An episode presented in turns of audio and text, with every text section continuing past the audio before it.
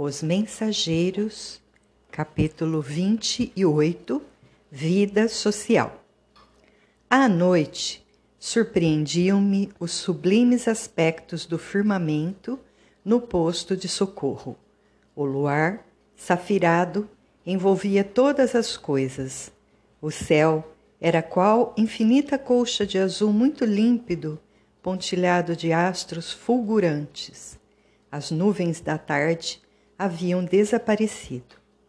Contemplando a beleza da noite, Alfredo acentuou: Felizmente, os fenômenos magnéticos foram deslocados do nosso círculo. Os aparelhos, porém, continuam registrando enorme conflito de forças inferiores. Ia comentar a beleza do céu ante a observação do administrador quando a campainha retinou suavemente. Chamavam à entrada, Alfredo e Esmalha sorriram.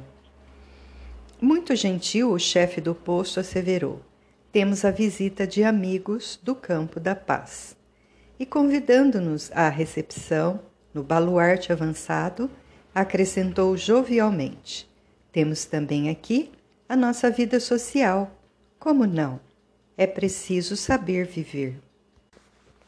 Encantado com essa nota alegre, acompanhei os donos da casa, verificando com indizível surpresa que tínhamos sob os olhos um belo carro tirado por dois soberbos cavalos brancos. Tratava-se de veículo confortável e interessante, quase idêntico aos velhos carros de serviço público do tempo de Luís XV que eu vira mais de uma vez em publicações antigas.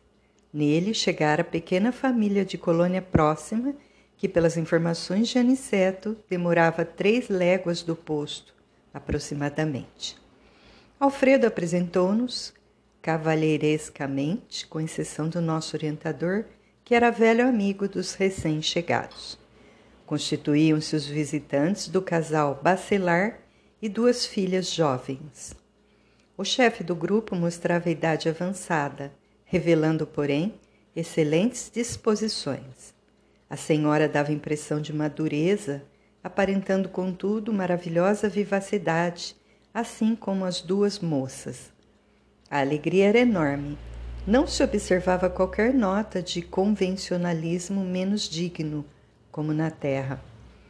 Os gestos de cada um, a simplicidade, a despreocupação, e as frases afetuosas demonstravam sinceridade pura. Permanecíamos num quadro social inacessível ao fingimento. Voltando ao interior doméstico, entre grandes manifestações de júbilo familiar, observei que os recém-chegados eram amigos de muito tempo que vinham ao encontro de Ismália. A nobre senhora pareceu-me contentíssima expediu recados afetuosos para algumas famílias do posto, e em breves minutos o castelo recebia inúmeras pessoas que concorriam ao brilhantismo da seleta reunião. Sentindo-me assaz insignificante ao lado dos novos amigos, li limitava-me a ouvir e observar. Logo aos primeiros instantes de conversação particularizada, ouvi Aniceto perguntar ao senhor Bacelar: Como corre o serviço? O velho bondoso respondeu num sorriso largo: Bem, sempre bem. Apenas não podemos fixar demasiada atenção nos companheiros encarnados. E ajuntou com graça: É indispensável aprender a servir e passar. Nosso instrutor sorriu igualmente e observou: Compreendo, compreendo. Aliás, o progresso humano não é uma questão de dias. Não tenhamos ilusões.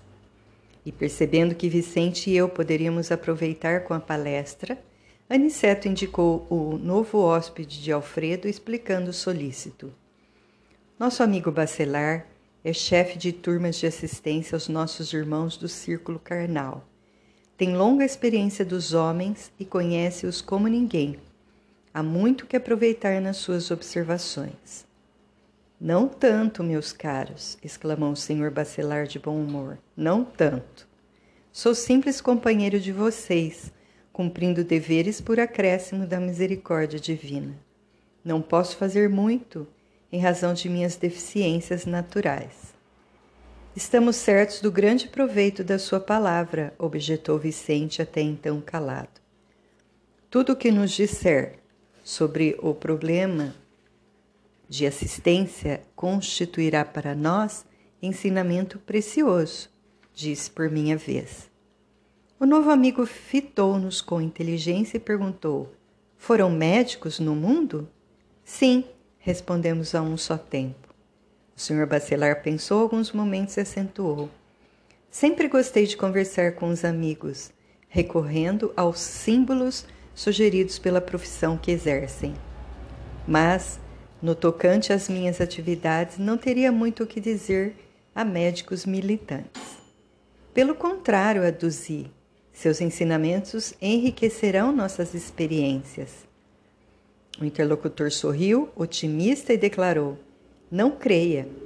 Recorde os seus doentes comuns. Muito raramente lembram a medicina preventiva. De modo quase invariável, esperam a positivação das moléstias para buscarem o recurso preciso.